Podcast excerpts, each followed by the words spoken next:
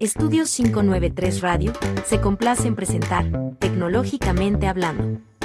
Un espacio con invitados de primer nivel, por lo general expertos, que nos compartirán sus experiencias, vivencias, recomendaciones y opiniones acerca del apasionante mundo de la tecnología.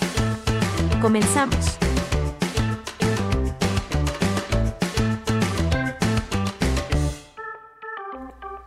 ¿Qué tal amigos? Bienvenidos a Tecnológicamente Hablando. Yo soy Sinue Baez, transmitiendo desde el centro de México y le doy como siempre la bienvenida a mi coanfitrión Curtis Norwald, quien me acompaña en la conducción del programa. Bienvenido Curtis.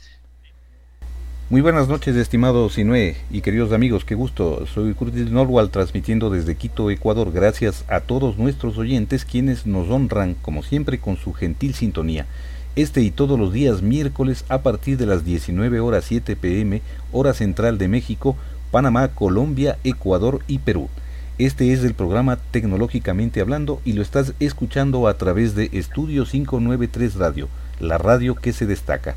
Síguenos en nuestras redes sociales desde la dirección arroba estudio 593 radio. Puedes hacernos llegar tus preguntas en tiempo real ingresando a nuestra página web estudio593radio.com o a través de nuestro grupo de Telegram mediante el link correspondiente. Sinue. Gracias, Curtis. Y bueno, pues esta noche tenemos como siempre a un gran invitado. Hoy nos acompaña Jesús Vázquez. Él es analista de información, redes sociales y datos. Jesús, muchas gracias por aceptar nuestra invitación a Tecnológicamente Hablando. Bienvenido. Muchas gracias por la invitación, si no muchas gracias Curtis, es un placer para mí estar aquí en este programa y bueno, pues vamos a hablar de temas interesantes el día de hoy. Muchísimas gracias de antemano por, por la invitación. Y bueno, Hoy hablaremos de la desinformación en redes sociales, un problema persistente en la historia de la comunicación humana, un asunto que no es exclusivo de las formas de comunicación que hoy usamos, sino que es algo que probablemente viene eh, desde el inicio de la historia misma de la humanidad es algo que se ha manifestado cada que hay un cambio en la forma en que nos comunicamos, cada que hay un avance, ¿no? Desde que surgió la imprenta se empezaron a escuchar las primeras quejas de, de la desinformación y así sucesivamente hasta llegar a esta era en la que nos encontramos. Entonces es algo que se adapta, es un fenómeno, la desinformación, que se adapta cada vez que surgen nuevos medios para continuar vigente. Con el Internet y las redes sociales, podemos ponernos en contacto con más personas en menos tiempo, podemos extender nuestros círculos personales y profesionales para poder intercambiar ideas de los asuntos que nos interesan. Pero eh, las oportunidades de amplificación que tiene la información son las mismas que tiene la desinformación y para que entendamos cómo es que las redes sociales funcionan y cómo nos está afectando la desinformación, es que hemos invitado al programa de hoy a Jesús Vázquez. Y antes de entrar al tema, Jesús, eh, quiero pedirte, cuéntanos brevemente acerca de tu trayectoria profesional, en qué área te desempeñas como analista de datos eh, actualmente y también eh, cuéntanos qué es y qué hace un, un, analista de datos para que nuestros oyentes puedan conocerte y comprendan mejor de qué se trata tu área de especialidad. Claro que sí, con todo gusto, con todo gusto, Sinue. Mira, yo me dedico al análisis de información, al, análisis de datos de fuentes públicas o fuentes eh, privadas. Eh, actualmente laboro como community manager en diferentes medios de, de mi localidad y también soy asesor de redes sociales a nivel gobierno. Un analista de datos, ¿qué es lo que hace? Mira, hay un concepto que se conoce como minería de datos. Y la minería de datos es, pues, vaya, imaginen que están en una mina y están eh, escarbando, están picando hasta encontrar eh, piedras preciosas. Bueno, lo mismo se hace con los datos, con la información que nosotros arrojamos en las redes sociales o en el Internet. Porque con esta información nosotros podemos encontrar generalmente patrones de comportamiento utilizando métodos estadísticos o probabilísticos. Y al encontrar estos métodos de eh, perdón, estas formas de comportamiento social las personas de diferentes de diferente o en general, pues nosotros podemos, no sé, generar, generar ventas, eh, modelar lo que los medios, si trabajamos en los medios, o generar políticas públicas, inclusive que beneficien a la sociedad. O sea, se tiene una amplia gama de beneficios al analizar los datos de manera correcta, pero sobre todo de manera ética. Y eso es de forma general lo que hace un analista de datos. Es una especie de asesor. Bien, y bueno, pues vamos a, comenzar con el primer segmento de los cuatro que tenemos en el programa. Vamos con Curtis para esta primera parte. Adelante, mi querido Curtis. Así es, en efecto, vamos a dar inicio a esta primera parte eh, con nuestro invitado, en este caso, eh, hacer unas preguntas. Eh, siempre es importante mencionar a los amigos que estamos siendo transmitidos a través de estudio593radio.com, la radio que se destaca. Lógicamente hablamos con un invitado de primer nivel con la calidad que distingue a nuestra respetada audiencia. Iniciamos entonces con la entrevista a nuestro invitado Jesús Vázquez. Vamos entrando ya en materia con el tema central del programa de hoy, la desinformación en las redes sociales. En tal sentido, empezamos entonces Jesús. Te voy a hacer un par de preguntas en este primer segmento. Cuéntame un poco cómo funcionan las redes sociales. ¿Cómo es que estas plataformas tecnológicas pueden ganar dinero con los servicios que son aparentemente gratuitos que estas plataformas ofrecen? Danos eh, tus comentarios al respecto de este tema. Bueno, gracias. Las redes sociales eh, generan dinero básicamente por la publicidad que en ellas se deposita. Una métrica importante que son los que utilizan empresas como Google, perdón, como YouTube, como Facebook, eh, entre otras, es un indicador conocido como el costo por cada mil impresiones. Quiere decir que a partir de mil impresiones se hace un pago hay un rango de dinero que se paga según el país, según la época del año, eh, según la, el objetivo que se tiene. Y de esta manera los creadores de contenido, que yo creo que todos los conocemos o todos tenemos algún tipo de creador de contenido en YouTube o en diferente, alguna red social distinta, eh, se, les paga por este, por este trabajo. Eh, actualmente hay personas que se han dedicado a, a generar contenido, por ejemplo en YouTube. Voy a mencionar los tres, el top 3 de México, que es Luisito Comunica, que gana un aproximado de 23.722 dólares mensuales.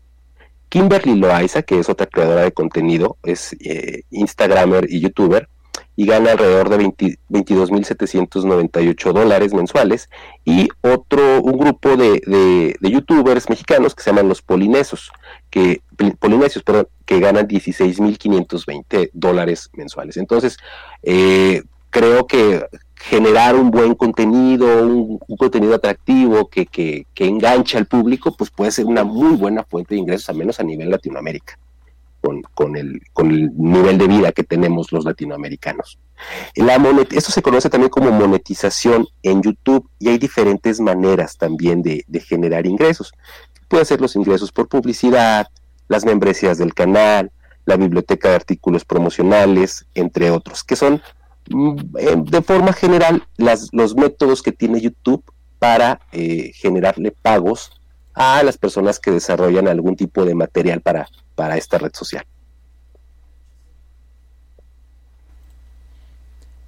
Bien, eh, ahora, un poco relacionado al tema de eh, cómo se manejan el bien y el mal de las redes sociales, tomando en cuenta el hecho de que, por ejemplo, tú has mencionado un tanto lo que podría ser el tema beneficioso, en especial si se trata de hacer algún tipo de, de uso de estas redes sociales en materia económica, ¿no? Lo que tú acabas de mencionar. Por supuesto. Pero, por ejemplo, ¿qué es lo que ocurre en el caso de la economía de la desinformación? Que las plataformas, o sea, no tanto relacionado con los usuarios que de alguna manera pueden monetizar sus contenidos o, sus, eh, sus actividades, ¿no es cierto? Pero yo me refiero un poquito más allá.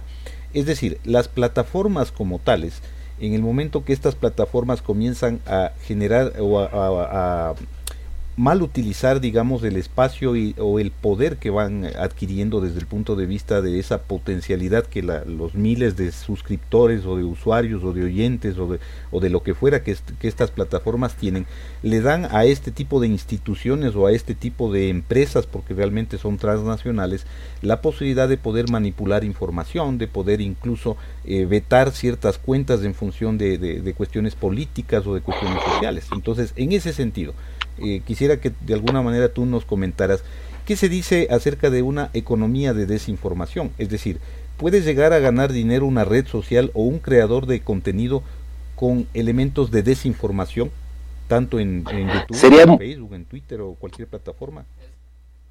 Sería muy difícil porque las eh, vaya, las políticas de, comportamiento, por así decirlo, de las redes sociales prohíben directamente la manipulación mediática o la desinformación. Entonces, el beneficio no repercute en lo monetario, sino en la influencia social que se puede tener, la influencia social o la influencia política. Hay que recordar que eh, se utilizó desinformación de forma masiva durante el Brexit, y de esta manera los ingleses o las personas que tuvieron acceso a esa votación decidieron que pues eh, se separaran de, la Unión Europea. Hay que recordar en el 2016 cómo Donald Trump eh, logró por un estrecho margen sacar ventaja o obtener ventaja de la de la eh, otra candidata demócrata Hillary Clinton y, bueno pues esto le digo el beneficio es es no es monetario pero eso es un beneficio de influencia un beneficio político para algunos sectores eh, y eso sería el fundamento, a mi juicio, de la economía de las redes sociales.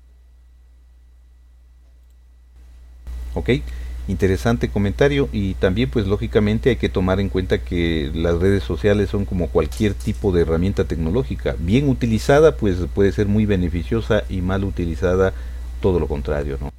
Gracias eh, Jesús. Sí, por supuesto. En este punto eh, continuamos no Gracias, Curtis. Y bueno, pues eh, un tema bastante interesante, es bastante educativo el ir entendiendo, el ir comprendiendo cómo es que funcionan las, las redes sociales, cómo es que eh, aparentemente son gratuitas, entender quiénes son los que pagan por ellas, que, que pues vendría a ser un, eh, un modelo similar al de los medios, ¿no? En donde son los anunciantes quienes, pagan, ¿no? Eh, no, pues eh, muy interesante. Vamos a, vamos a hacer una pausa musical eh, para cerrar este primer segmento. Vamos rápidamente con un tema musical y volvemos. los dejo con este tema que se llama Levántate, es recurso natural. Ya volvemos.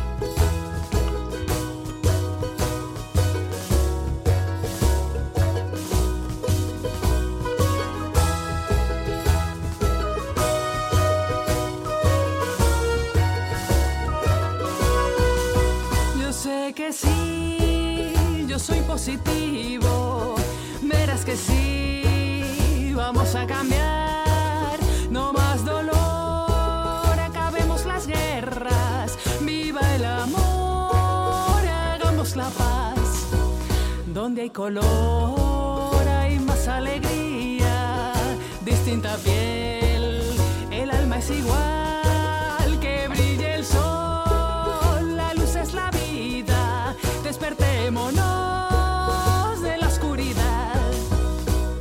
Acércate, revélate,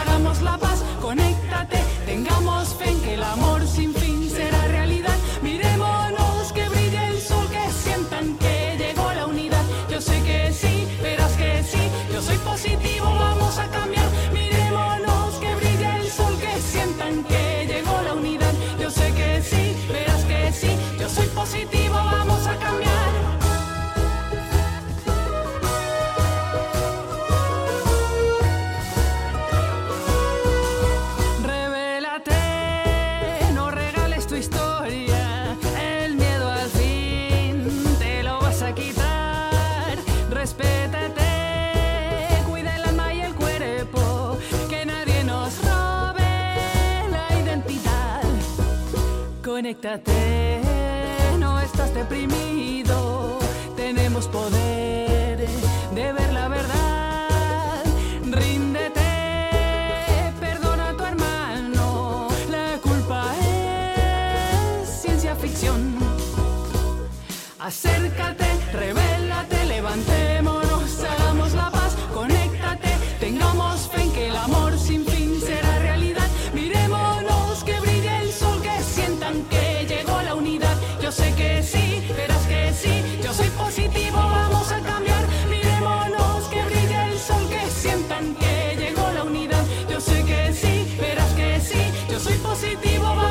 Cambiar.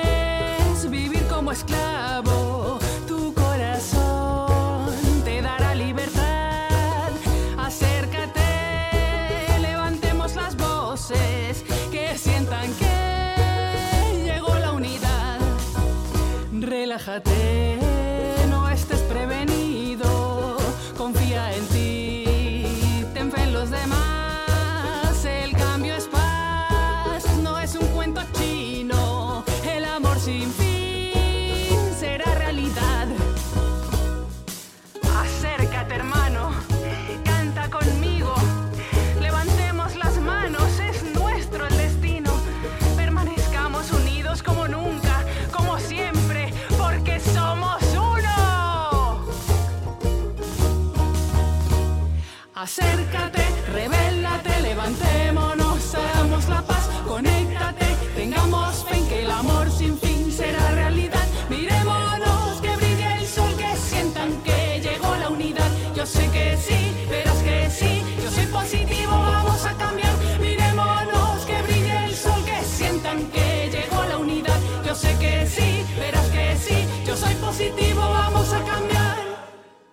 tal amigos? Estamos de regreso. eh, luego de este siempre estupendo y refrescante marco musical. Y continuamos aquí en Tecnológicamente Hablando con nuestro invitado Jesús Vázquez, analista de información, redes sociales y datos. Eh, y bueno, pues eh, no olviden seguirnos, difundir eh, la dirección de la radio, estudio 593radio.com. Pueden hacernos llegar sus preguntas para nuestro invitado usando el chat en el sitio web de la radio o suscribiéndose a nuestro grupo de Telegram, que yo creo que es el medio más ágil, más rápido para que nos hagan llegar sus eh, inquietudes, sus preguntas.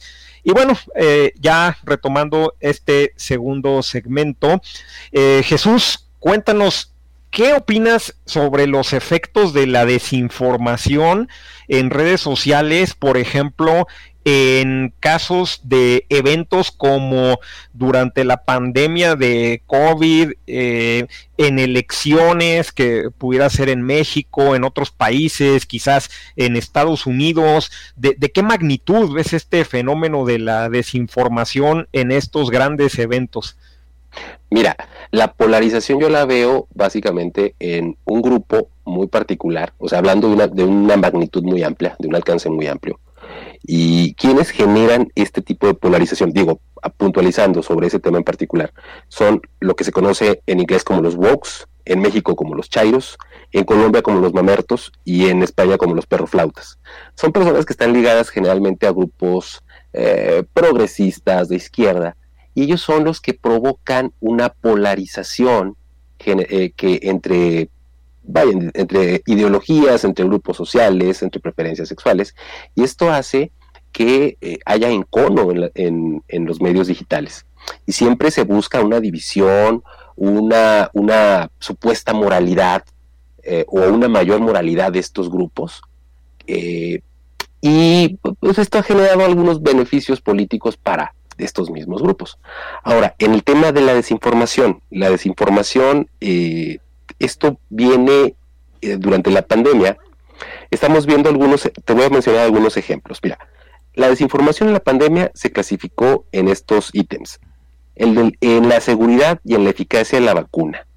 Un, mito, una, una desinformación, una fake news que se utilizó mucho es que la vacuna no estaba desarrollada por completo y no era segura, que producía cambios en el ADN o producía infertilidad en, en las personas que, que se la ponían. Otra desinformación durante la pandemia era originada por motivos políticos y económicos, o sea que la vacuna ya estaba desarrollada pero como dejaron pasar la pandemia para que aumentaran los precios. O sea, es también otro, otro mito que se, que se estuvo mencionando, otra, otro bulo, otro hoax, por así decirlo. Las teorías conspirativas también contribuyeron a la desinformación durante la pandemia, de que estaba desarrollada por la élite, por los reptilianos illuminatis para dominarnos a los seres humanos. Y entre otros, hay, hay muchos, muchos ejemplos que se pueden mencionar de, de, en la pandemia, ejemplos de desinformación. Oye, y ahora para, como para balancear la cosa, ¿no? Tú nos mencionaste, tú nos mencionaste a ciertos grupos que se identifican o se inclinan hacia la extrema izquierda, ¿no? Como, como esta, eh, este, este, movimiento woke, pero también es cierto que tenemos a grupos de extrema derecha. ¿no? Como QAnon y, y, varios más, ¿no? Hay N grupos eh, ahí, tanto armados o inclusive grupos con narrativas muy fuertes, ¿no? En redes sociales. Por ejemplo, QAnon, QAnon está relacionado con grupos de extrema derecha en Estados Unidos, vinculados a algunos sectores evangélicos, no a todos, y con una narrativa apocalíptica, con una narrativa eh, de división también, o sea, la división es la constante, siempre es la constante en la, desinformación. Este, estos tipos de grupos han, han, proliferado y pues han generado impacto desafortunadamente. Ahora, voy a pasar algunos datos interesantes sobre la desinformación. Eh, según el dilema de las redes sociales, este documental de Netflix, las noticias falsas se propagan seis veces más rápido que las verdaderas. Y ahora, ¿por qué? Una pregunta, ¿por qué las eh, los, los bulos, los hoax, las noticias falsas se propagan a esta velocidad? Según José Carlos León, que es un experto en el marketing social, dice que quien comparte los bulos quiere sentirse útil en su comunidad. Fíjate nada más, o sea, es por una cuestión eh, humanitaria en algunas ocasiones por la que nosotros, la, sociedad en conjunto, hacemos eh, virales las noticias falsas porque queremos ayudar. No faltó la persona de que vio que con bicarbonato y con limón se curaba el COVID, entonces pues quería contribuir, ¿no? Quería ayudar a que la pandemia cesara. Pero desafortunadamente lo que compartías o lo que compartimos, porque yo creo que todos caímos en algún momento, eh, pues desafortunadamente no era, no era verdadero. Ahora, hay ejemplos también donde los propios gobiernos de los países, voy a mencionar muy puntualmente el, caso del gobierno de México, eh, compartía información falsa de la pandemia. O sea, un gobierno, la autoridad compartía información falsa.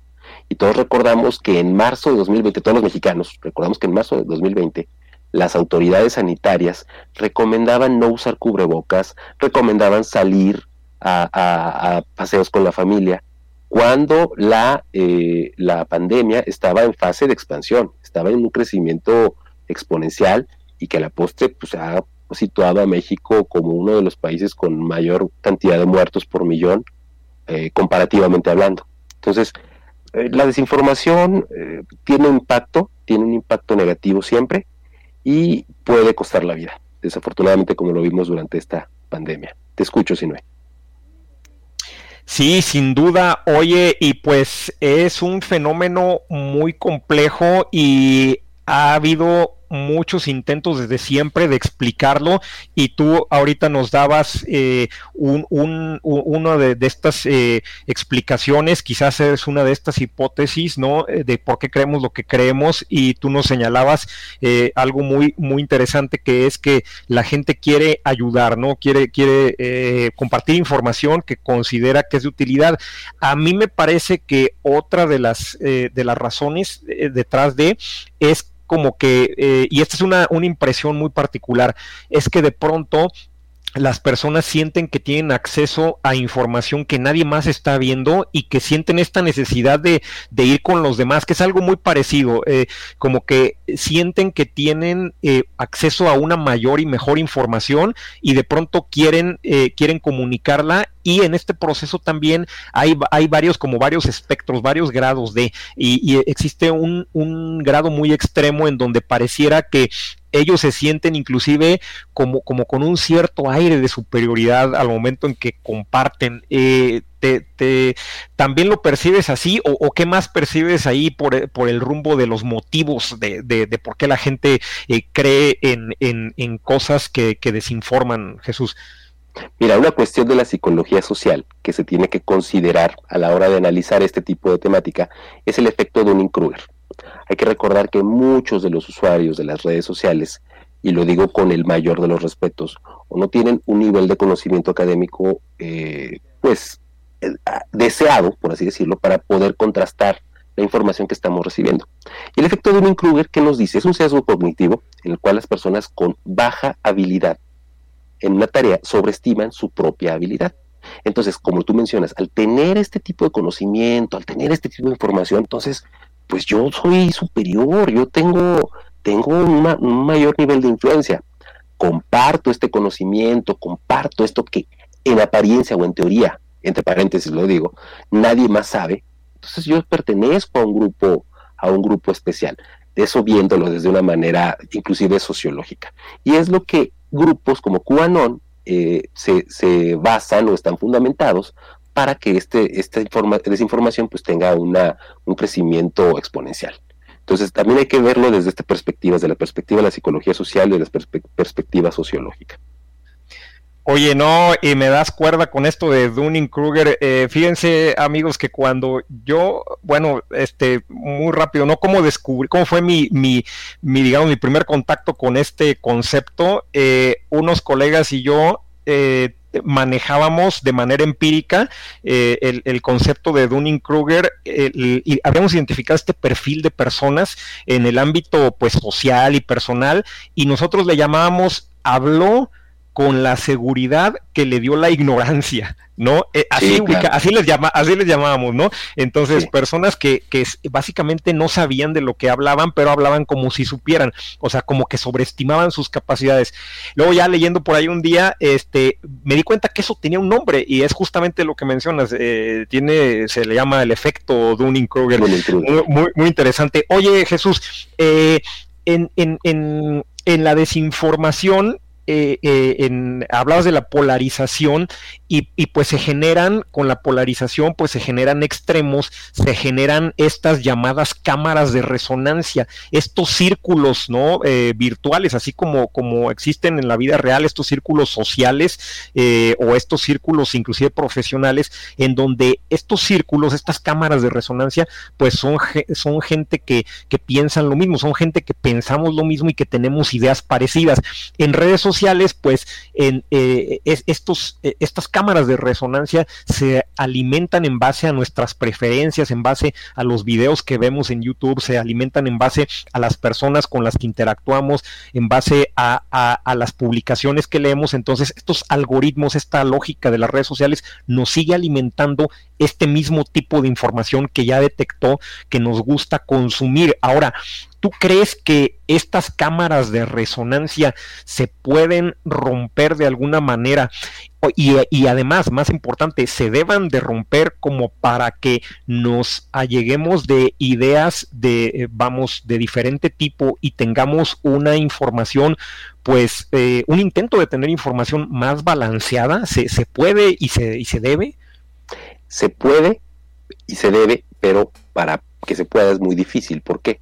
Mira, las cámaras de resonancia es un concepto que nosotros utilizamos en redes sociales, pero que eh, está presente en nuestras vidas. ¿Por qué? Porque nosotros elegimos a nuestras amistades según nuestros intereses y nuestras percepciones, elegimos este, en algunas ocasiones, no siempre, el empleo que tenga, en el que podamos aportar según nuestras habilidades. O sea, elegimos cosas que son afines a nosotros, es parte de nuestra naturaleza humana. Si nosotros deseamos romper las cámaras de resonancia, bueno, pues entonces tendríamos que abrirnos a, ideas, a expresiones, a cosas que muchas veces no estamos de acuerdo. Y en muchas ocasiones somos contrarios a esas propias ideas. Entonces, se puede, pero es difícil. Tiene que cambiar nuestra mente para que nosotros podamos romper las cámaras de eco. Es hasta un ejercicio de desarrollo humano el que se rompieran estas cámaras. Es lo deseable, respondiendo a la pregunta que si se debe, es deseable que se rompan las cámaras de eco, pero es complejo. Ahora bien, retomando un poco el tema de la polarización, también por qué se está dando la polarización en estos días. ¿Por qué? Porque hay ideologías muy extremas eh, de entrada, que ese no sería el problema si hubiera tolerancia. Pero hay un problema que ya se empiezan a catalogar como discursos de odio, como fobias, diferentes tipos de expresiones, ya sean a favor o en contra de determinado grupo antagónico. Entonces, no es que existan discursos radicales, sino que se está eh, limitando la libertad de expresión y se está imponiendo la intolerancia a las, a las opiniones de los diferentes grupos. Esto, a mi juicio, es uno de los fundamentos de la polarización social y de la polarización en redes sociales. No, pues un tema muy interesante que da para mucho. Oye, eh, cambiando un poco, eh, yo quisiera preguntarte porque vi que en la semana compartiste en, tu cuenta de, de, Twitter una investigación que me pareció muy buena, muy interesante, una investigación acerca de las elecciones federales en, México, de las pasadas elecciones, eh, si no mal recuerdo, y sobre la demografía, ¿no? Y, datos bastante reveladores y bastante interesantes. Platícanos un, poquito más de, de qué se trata, Jesús. Claro que sí. Mira, esta investigación es de entrada lo que algo que quiero mencionarles es de qué manera se puede llegar se puede segmentar a la población con datos públicos. Ya no estamos hablando de datos que extrajo Cambridge Analytica de manera, de manera secreta de 50, una, base de datos de 50 millones de usuarios. Estamos hablando de datos que tú puedes buscar en la red y que utilizando las herramientas de análisis adecuadas eh, puedes generar una estrategia que impacte nacionalmente. O sea, para, para los que nosotros somos conocedores del, análisis de información, de datos, pues nosotros podemos hacer esto. Y, les, comparto al, público de qué consta esta investigación. Lo que se hizo fue que con las bases de datos públicas de los resultados electorales, estas, estas bases de datos contienen la segmentación de cada una de las casillas electorales o de las secciones electorales. Una sección electoral en México, lo comento para las personas que son de otros países, bueno, pues es una región geográfica en donde la gente de determinado lugar acude a emitir su voto. Entonces, ¿qué se hace? Los resultados electorales de estas secciones se eh, cruzan con los resultados eh, eh, vaya, geográficos, sociodemográficos es la palabra, se, cruzan con los resultados sociodemográficos que presenta el Instituto Nacional de Estadística, Geografía e Historia de México, que es, la, la institución oficial que recopila todas las estadísticas del país. Y en estas bases de datos se cruzan eh, eh, las secciones, como, lo comento, con cuántas personas hay, cuántos hombres hay en esa sección, si esas personas eh, son hombres o mujeres, si tienen tal edad, si tienen tal nivel de estudios, si practican tal adscripción religiosa, etcétera. Cuando se cruzan y cuando se correlacionan, empiezas a ver por, por qué, por quiénes votaron o qué características tenían las personas que votaron por determinada opción política.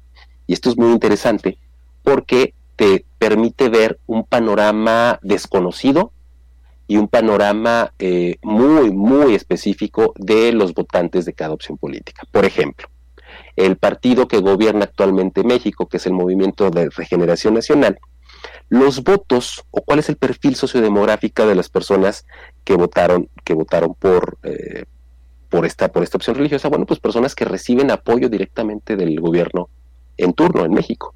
Personas que reciben algún tipo de apoyo económico, personas que tienen algún tipo de discapacidad, personas jóvenes, personas eh, eh, adultos mayores. Y eso te da una idea, bueno, pues de que la base social, la base política, electoral de esta opción se, está fundamentada en el apoyo económico. O sea, el voto es, no, no puedo decir que es comprado, no es el punto, pero sí que estás recibiendo un beneficio, entonces pues votas por esta opción. Ahora, también sirve para identificar el nivel socioeconómico de los votantes.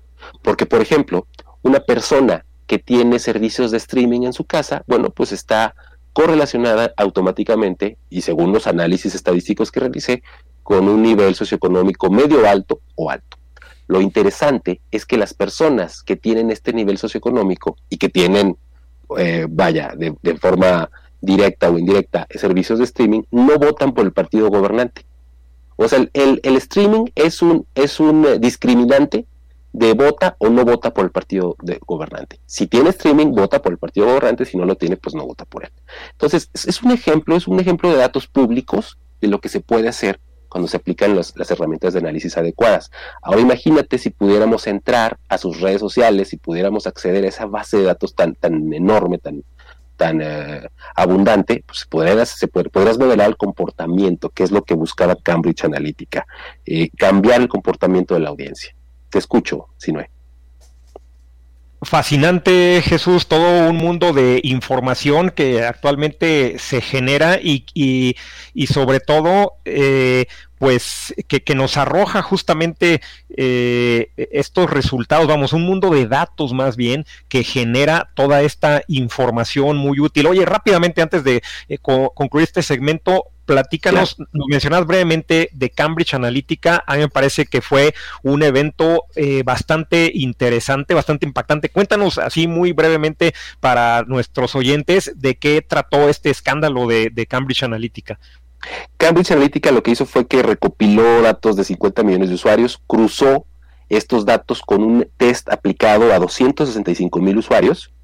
Entonces con eso podía comprender el comportamiento psicológico explicaba el comportamiento en redes. De esta manera se microsegmentaba y se podía dar un discurso personalizado para cada grupo en Facebook. Y esto ocasionó que las acciones de Facebook bajaran un 7% en el año 2018.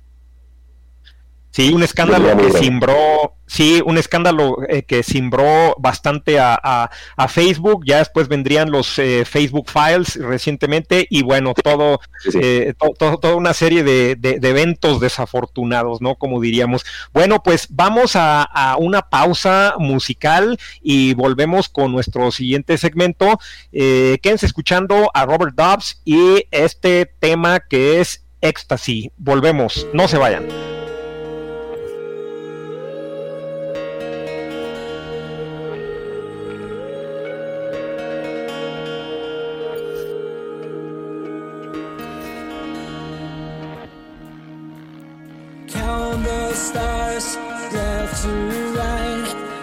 Visions in my head keep me up at night. Feeling your touch, dreaming awake. One last breath, you're the risk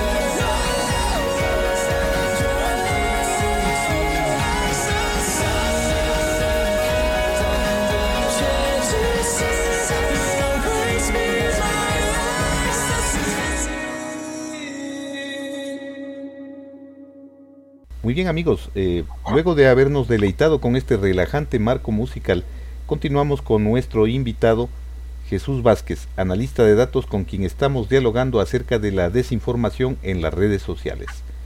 Esta charla sobre la desinformación en las redes sociales realmente está teniendo pues eh, mucho interés, ha sido un tema que nos ha apasionado eh, junto a nuestro invitado Jesús Vázquez, a quien quiero preguntarle cómo te has sentido Jesús en nuestro programa.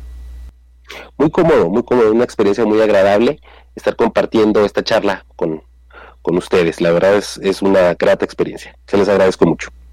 Gracias a ti. ¿Te gustó la dinámica, el enfoque del tema que estamos tratando esta noche junto contigo? Sí, por supuesto, por supuesto, es poder compartir y, y, poder este hablar sobre los temas que hay en tendencia actualmente sobre la desinformación y sobre la monetización en las redes sociales. Genial y más que todo con un invitado del nivel como tú. Nos encantaría invitarte a que nos acompañes en una próxima oportunidad. Estaremos honrados y será un placer contar con tu valiosa presencia. Al contrario, el, el placer es mío y con todo gusto. Cuenten con ello. Muy bien, Jesús, muy amable. En este punto, amigos, hemos arribado al tercer segmento de nuestro programa Tecnológicamente Hablando a través de Estudio 593 Radio, la radio que se destaca. No olviden seguirnos y difundir compartiendo la dirección de la radio estudio593radio.com y pueden hacernos llegar sus preguntas para nuestro invitado haciendo uso del chat en el sitio web de la radio y, o suscribiéndose a nuestro grupo en Telegram. Continuando con este tercer segmento en el que daremos desarrollo del tema, como ustedes bien lo conocen quienes nos han estado acompañando desde el principio del programa, hoy estamos hablando sobre la desinformación en redes sociales, junto con nuestro invitado Jesús Vázquez, analista de datos. Coméntanos Jesús, ¿qué tan importantes son las redes sociales para los políticos? Si se logra mediante ellas manipular a la opinión pública, ¿crees que esto es posible? ¿Se puede manipular a la opinión pública? Sí se puede manipular eh, la opinión pública. Son muy importantes las redes sociales para los políticos. Hay que recordar que es el, la, el nuevo paradigma ¿no? de la política, la comunicación digital, la comunicación en redes sociales.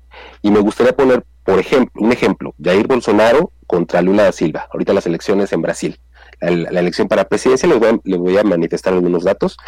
Jair Bolsonaro suma ahorita 14 millones de seguidores en Facebook contra 5.1 millones de seguidores que tiene el candidato Lula da Silva. Entonces, en estos momentos es importante eh, conocer esto, estos datos. ¿Por qué? Porque las tendencias o las preferencias electorales en el país, en el país amazónico, pues le están dando la ventaja a Lula da Silva. Pero ahora resulta que con la información, con, con el ejército de, digital que tiene Jair Bolsonaro, ya está siendo como regular, regular a, a, Lula da Silva, y ya en su propia comunicación política está eh, diciéndole a los, a los electores brasileños, no, es que está diciendo mentiras, no le hagan caso. Y esto lo podemos ver en las tendencias. Digo, la diferencia es todavía significativa entre los dos candidatos, pero para que un político deje de lado su propuesta y se esté enfocando en la guerra que el otro aspirante le está ocasionando, pues quiere decir que le está provocando algún tipo de daño. Hay que, con, hay que eh, mencionar también que, que, Jair Bolsonaro tiene, como ya lo, lo comenté, un ejército digital y tiene usuarios, tiene canales de Telegram, tiene eh, cuentas de Facebook, de YouTube, de WhatsApp, de TikTok, que están eh, constantemente compartiendo información y están diciéndole a la, a la, sociedad de que no, no voten, no elijan a Lula da Silva. Y bueno, pues yo espero, digo, responder la pregunta de que, de qué tan importantes pueden ser las redes sociales para un político.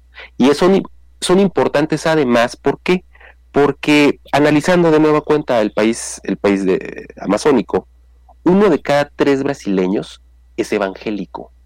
Y eso es muy importante a nivel, eh, no sé, sociológico, electoral, porque por lo, por lo general el votante evangélico tiene una mayor disposición a creer las fake news.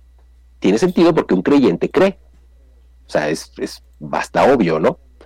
La situación aquí es que estos candidatos que se declaran evangélicos están siendo bombardeados con información sobre pongo este, este, menciono este, este ejemplo, la esposa del candidato Lula, Lula da Silva, Rosángela da Silva.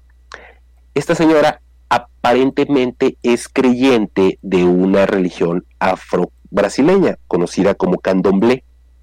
Y esta señora posteó en Twitter o tuiteó que extrañaba practicar los ritos de este credo. Esto para el creyente evangélico promedio es una pues, está en contra de un rito o de una creencia que no sea similar a la suya y esto le puede generar pues problemas, le puede generar eh, pérdida de votos. Entonces, ese es un ejemplo de cómo las redes sociales, bien utilizadas, hablando estratégicamente, no, no mencionando temas morales, pero bien utilizadas, hablando estratégicamente, pueden dar el triunfo o pueden generar una derrota a determinado candidato. Lo escucho, Curtis. Pues sí, realmente lo que tú dices es muy cierto, ¿no? Eh, pueden cambiar las tendencias, eh, la tendencia por el nivel de credibilidad de la gente en este tipo de instrumentos, ¿no? Las redes sociales por supuesto. es un instrumento muy poderoso. Ahora, en ese sentido, por supuesto. Eh, yendo un poquito a la parte regulatoria, ¿crees tú que se deban regular las redes sociales para aumentar la moderación en el proceso de desinformación, porque tal como se menciona, pueden existir procesos de desinformación en, la, en las cuales haya una cierta, eh, em, empujar una cierta tendencia, incluso eh, aunque la tendencia tal vez pueda ser falsa o puede ser una tendencia perniciosa o dañina. Entonces, en ese sentido, ¿crees tú que deban hacerse eh, o que deban existir mecanismos que permitan moderar estas redes sociales? ¿Y qué tendríamos que, tendríamos que hacer para mitigar estos casos extremos donde la amplificación lleva a la violencia o se viola libertades de expresión o cosas por el estilo? Las redes sociales ya están, ya están reguladas. O sea, cualquier red social a la que uno entra tiene eh, códigos de conducta, por así mencionarlo, y la regulación existe. Ahora, la pregunta es, ¿bajo qué criterio se debería de regular? Si se volviera a hacer una reclasificación en los lineamientos de comportamiento. Eh, en lo particular, yo soy más afín al pensamiento de Slavoj Žižek, el, filósofo, filósofo húngaro, si mal no recuerdo, donde él menciona que la corrección política eh, nos está dañando. Y la corrección política pues, nos habla de reglas, de convivencia, nos habla de regulaciones. Lo que, debe, lo que debemos de hacer los seres humanos, considero yo, es generar un mayor nivel de tolerancia con todo lo que esto, con todo lo que esto implica, y eliminar la intolerancia en cualquier manifestación, ya sea la intolerancia de derecha o la intolerancia progresista. Solamente de esta manera vamos a poder combatir la desinformación, la polarización y la basura, hay que decirlo, que estamos viendo en, algunas, en algunos segmentos de las redes sociales. O sea, si mientras no nos, eh, volvamos más tolerantes a las opiniones diversas o contrarias y más intolerantes con la intolerancia, esto va a seguir creciendo y esto va a generar perjuicio para todos. De esa es mi perspectiva. Así es, perfecto, muy interesante. finalmente, para ir concluyendo este tercer segmento, ¿crees tú, y eso como una especie de, diríamos, recomendación a nuestros oyentes sobre cuáles pueden ser eh, las alternativas para que los usuarios comunes, eh, comunes y corrientes, puedan de alguna manera eh, dejar de ser víctimas o no puedan ser víctimas de la desinformación en las redes sociales, ¿qué recomendaciones tú les darías? ¿Qué recomendaciones para no caer en las mentiras de la... Bueno, pues básicamente, unas muy, muy generales, analizar la fuente que estamos leyendo, o sea, leer, tener sentido común, vamos a ver a quién perjudica el comentario y a quién beneficia lo que estamos leyendo, eh, y hacernos un autoexamen si estamos bien informados. Hay que, les recomiendo unas cuentas de fact-checking, que son cuentas en las que podemos verificar la información eh, que estamos leyendo, eh, se las recomiendo, son Maldito Bulo, lo podemos encontrar en Twitter, verificado-mx y neutral. Son algunas cuentas de fact-checking que nos pueden ayudar a identificar lo verdadero de lo falso, al menos digitalmente. Perfecto, vamos entonces acá al finalizar el programa a compartirles cierto material conjuntamente con estas cuentas eh, que nos ha recomendado Jesús en ese sentido y también por ahí un material interesante que tras bastidores hemos estado hablando también acerca de, de cierto, de cierto libro que Jesús nos ha comentado también para poder de alguna forma compartirlo con nuestros amigos oyentes. Ha sido pues un espacio excelente. Gracias. En este punto vamos a dar por concluido el tercer segmento, no sin antes eh, agradecer pues a nuestro invitado. Le damos el paso a Sinue. Gracias. Gracias, Curtis. Y eh, vamos a esta tercera y última pausa musical. Eh, quédense escuchando a Falel con este tema que se llama desincronización. Ya volvemos, no se vayan.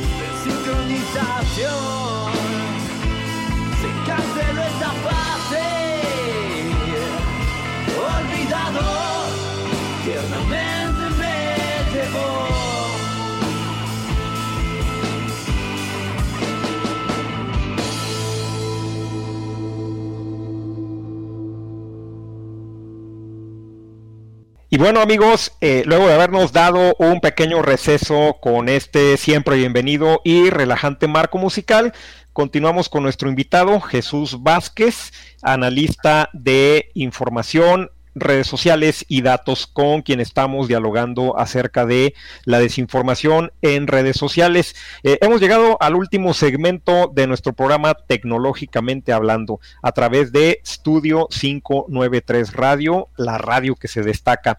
Y bueno, eh, Jesús, déjame preguntarte ahorita eh, nos comentabas acerca del tema de las regulaciones. Ahora bien, en el mundo y en específico en la región de Europa y en Estados Unidos, pues hay una, ah, una segunda ronda, una siguiente ronda de regulaciones, hay iniciativas ahí eh, en, en ese sentido y parece que las autoridades de, estas regiones quisieran eh, establecer regulaciones sobre eh, aspectos muy específicos de, las redes sociales y todo esto derivado de las revelaciones de, de, lo que se conoció como los Facebook Files, los archivos de Facebook, que para resumirlo, pues se trata de, de destapar una, una alcantarilla, ¿no? Un desaseo ahí en Facebook, en donde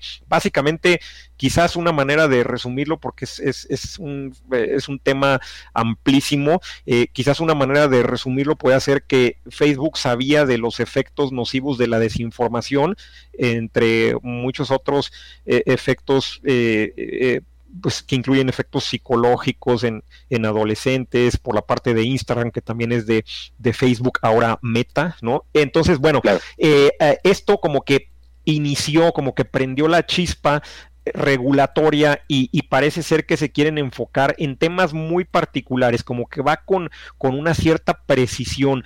¿Tú crees que estas regulaciones son necesarias eh, o cuál es tu cuál es tu impresión? ¿Sí, sí las necesitamos? ¿Qué, qué opinas de, esto, Jesús? Yo estoy en contra de las regulaciones en las redes sociales, estoy en contra, eh, por ejemplo, el tema del discurso de odio.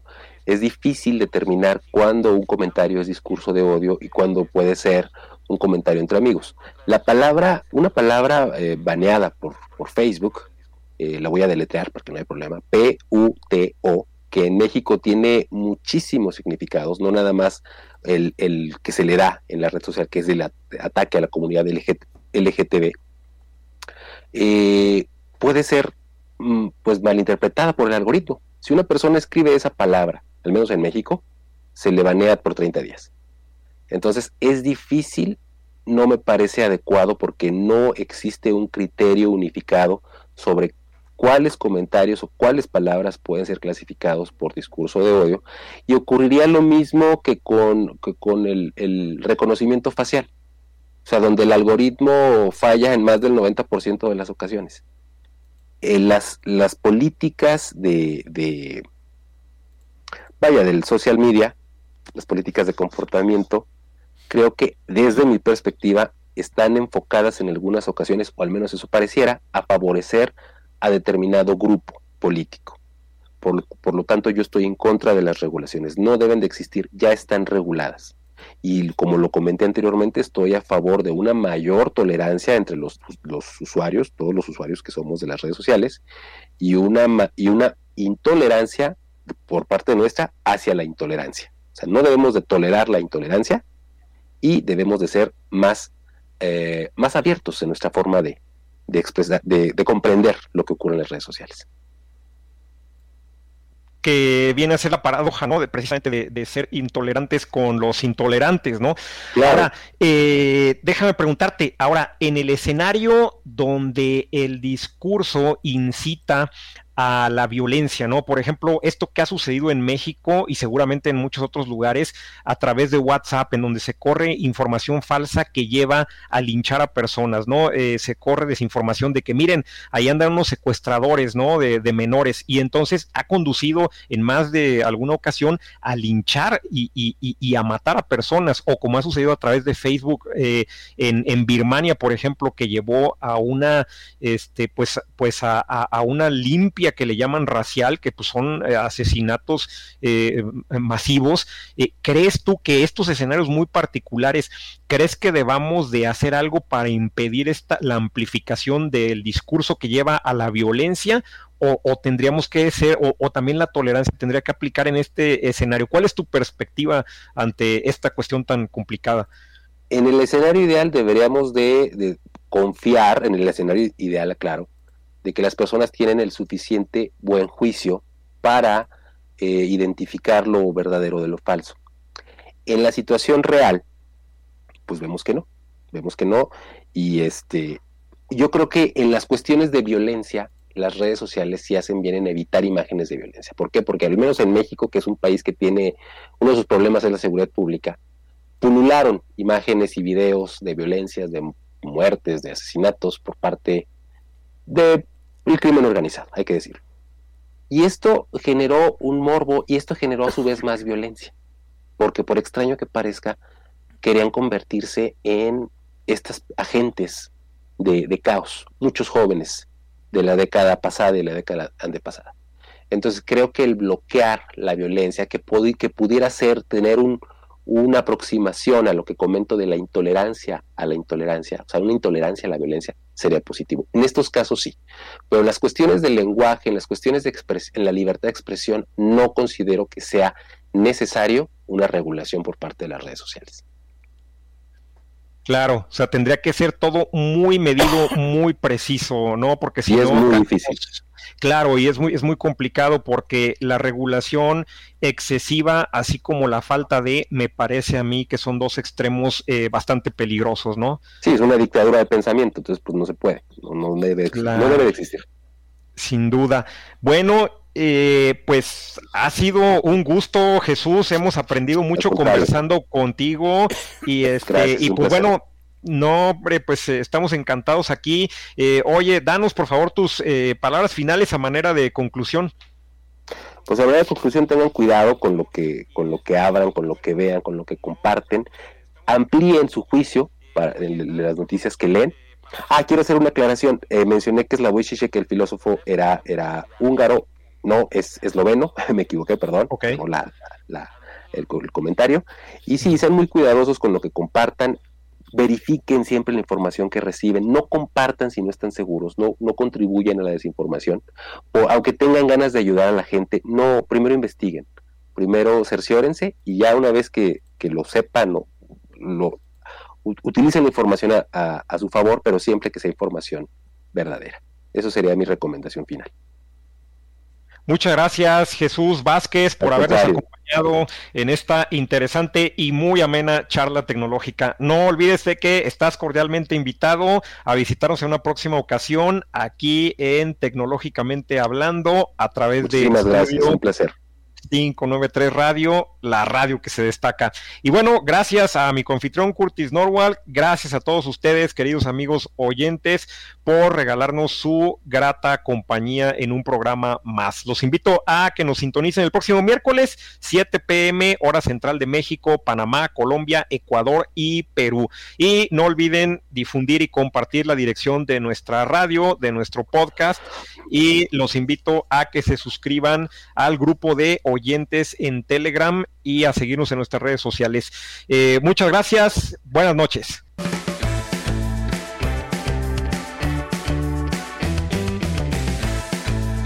Estudio 593 Radio presentó Tecnológicamente Hablando. Los invitamos a acompañarnos el próximo miércoles a las 7 pm. Hasta entonces.